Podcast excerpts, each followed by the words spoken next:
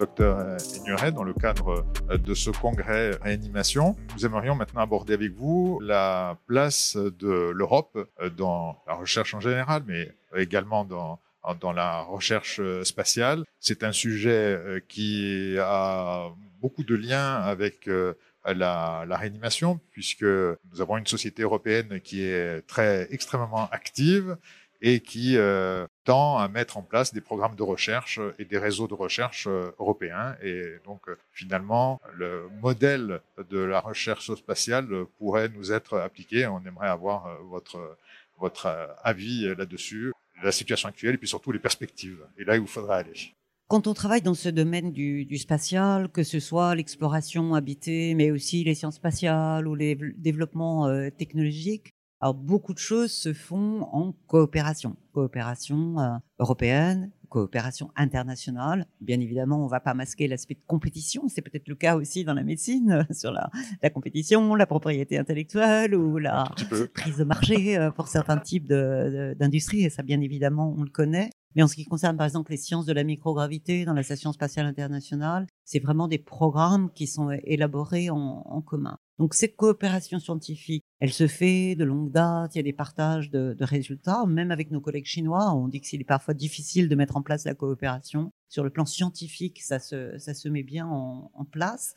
Mais j'ai quand même cette préoccupation pour l'avenir, le développement, de se dire que si on veut vraiment être présent à sa juste place dans des aspects de coopération. Il faut pouvoir euh, apporter et être à la table des négociations et des partages avec euh, son ambition, ses talents, son expertise. Et c'est là où je suis un peu un ambassadeur de l'Europe et promoteur de la place et de la vision européenne, ambitieuse parce qu'elle a les talents et les expertises pour pouvoir prendre part aux décisions, aux standards, aux harmonisations. Vous imaginez par exemple une implantation d'habitat à la surface de la Lune. Bon, si vous n'avez pas apporté suffisamment, et non pas simplement comme un junior partner, comme on dit dans notre, euh, dans notre langage, mais vraiment un partenaire essentiel dans l'interdépendance pour construire des choses, si vous n'êtes pas là avec cette contribution euh, essentielle, ben, vous aurez peut-être pas le droit euh, à la parole ou à la prise de décision sur euh, développer tel type de laboratoire par rapport à la telle Et voilà, je trouve que c'est une, une situation qui n'est pas à la mesure de ce que l'Europe peut apporter. Donc je suis toujours très en promotion d'une ambition européenne, d'une vision, d'une mobilisation, ce qui veut dire faire travailler ensemble les différents intervenants. Et en Europe, c'est parfois un petit peu notre sujet entre la communauté de recherche, euh, la communauté hospitalière, des des, partenaires euh, de l'industrie qui nous accompagnent au niveau national, au niveau européen. Comment voilà arriver à créer cet euh, écosystème qui permette vraiment de faire émerger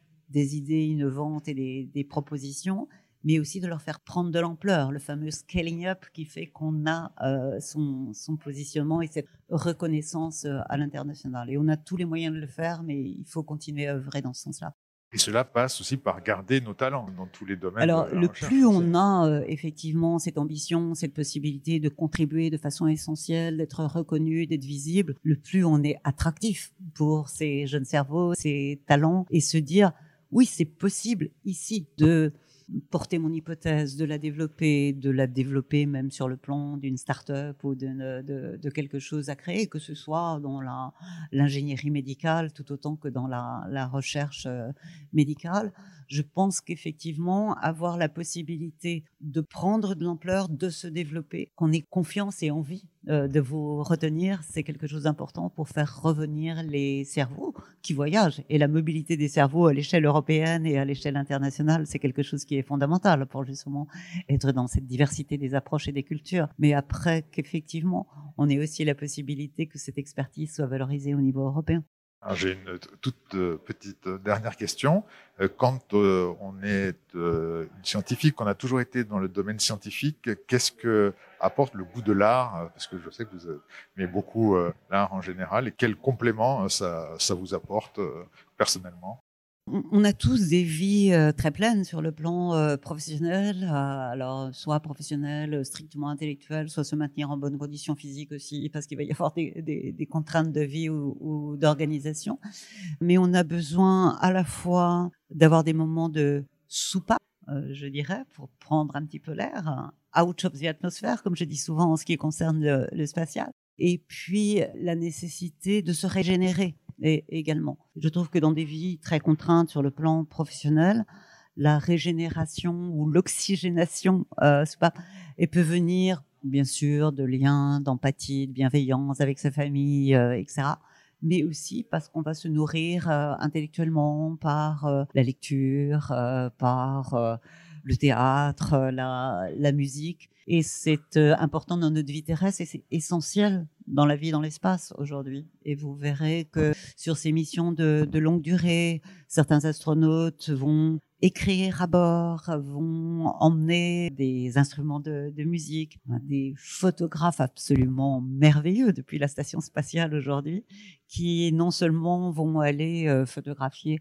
un élément particulier qui a attiré leur attention, mais parce qu'ils ont trouvé une harmonie, ce qu'on appelle le overview effect. On sort un petit peu de, de sa capacité restreinte euh, habituelle d'un être humain terrien pour se mettre à distance, contempler, méditer, euh, plonger un petit peu dans, dans, cet imaginaire. Et je crois qu'on a, on a besoin de la création et on a besoin de, de l'imaginaire et de l'imagination. Il faut absolument qu'on continue à configurer demain. On vient de sortir d'une période très très compliquée dans laquelle on était refermé sur soi-même et attentif à un petit périmètre autour de nous.